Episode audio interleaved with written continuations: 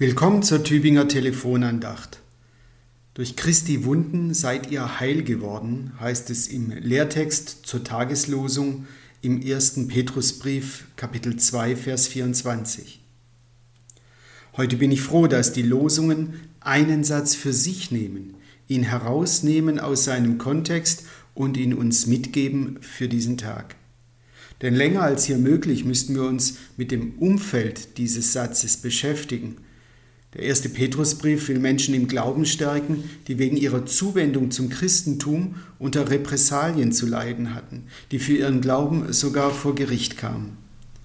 Von der Gesellschaft angefeindet und angeklagt sollen sie nur Gutes tun, damit nur gut über sie geredet werden kann und sie keine Angriffsfläche bieten.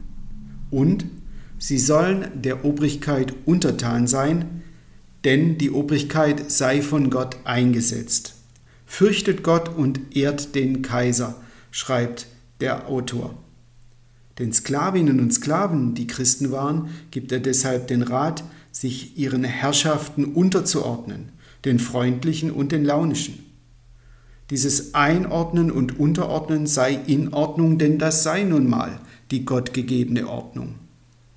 Dieses Leiden unter diesen Herrschaften sei zwar nicht schön, aber grundloses Leiden sei eine Gnade Gottes. Habe doch auch Christus grundlos ohne Sünde und Schuld leiden müssen.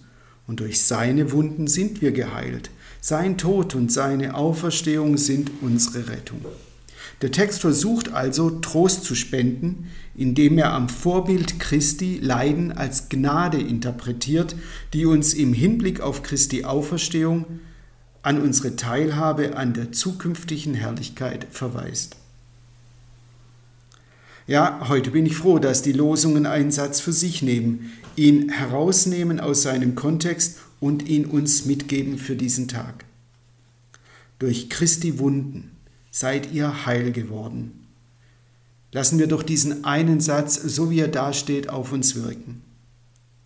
Viele werden nicht verstehen können oder auch nicht verstehen wollen, warum durch die Wunden eines anderen wir heil werden sollten.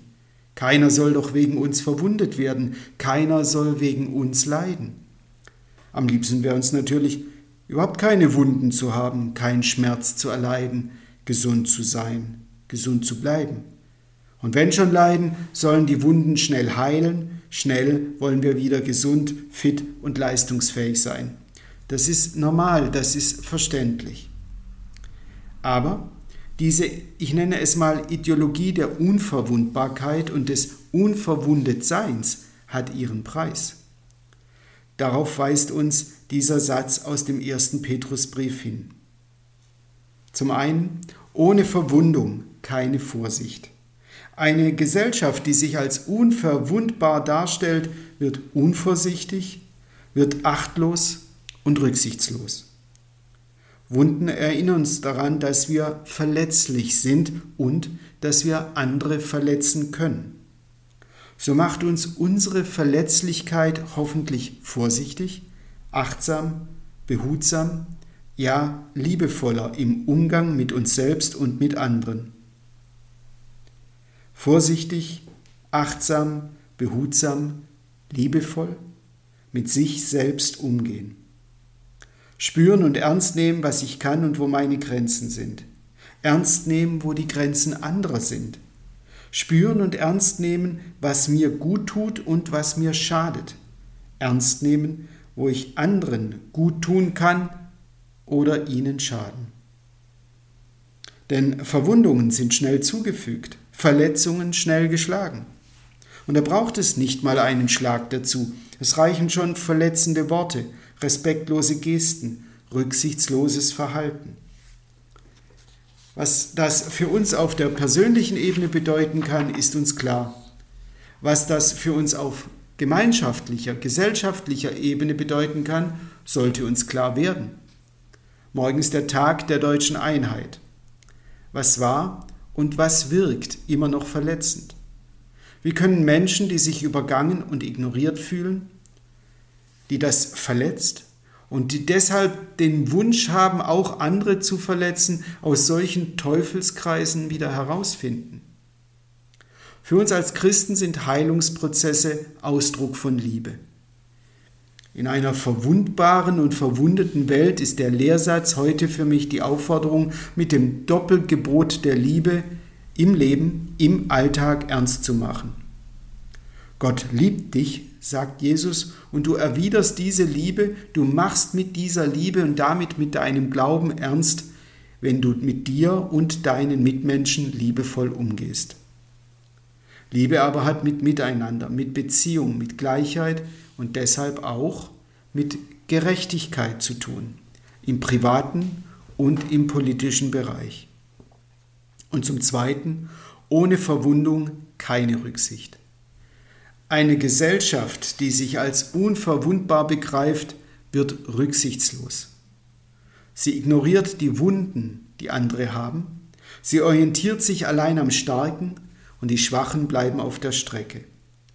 Sie fordert und fördert Stärke und ignoriert die Bedürfnisse der Schwachen. So etwas bleibt nicht ohne Auswirkung. Auf der persönlichen Ebene denke ich da über die Bedeutung von Wunden nach. Menschen, die schon mal verwundet worden sind, nehmen die Wunden anderer anders wahr. Sie ignorieren nicht, wenn es jemand schlecht geht, sondern sie gehen mit Verständnis und Anteilnahme auf den Menschen ein. Das ist eine Möglichkeit, wie wir Menschen helfen und wie wir Wunden schlagen, heilen können. Mit Verständnis, Empathie und durch all das mit Liebe. Was auf persönlicher Ebene wirkt, könnte sich vielleicht auch auf gesellschaftlicher Ebene auswirken.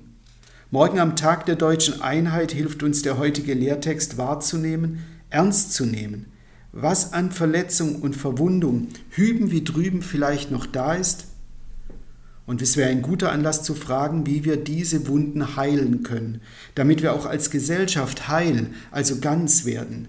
Denn das bedeutet das Wort heil eigentlich. Ganz sein.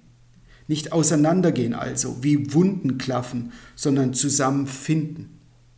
Für uns als Christen haben Heilungsprozesse mit Liebe zu tun, sind Heilungsprozesse Ausdruck von Liebe. Durch Christi Wunden seid ihr heil geworden. Um diesen Satz bin ich froh. Ich wünsche Ihnen einen gesegneten und hoffentlich leichten Tag. Ihr Pfarrer Michael Knöller aus Pfrondorf.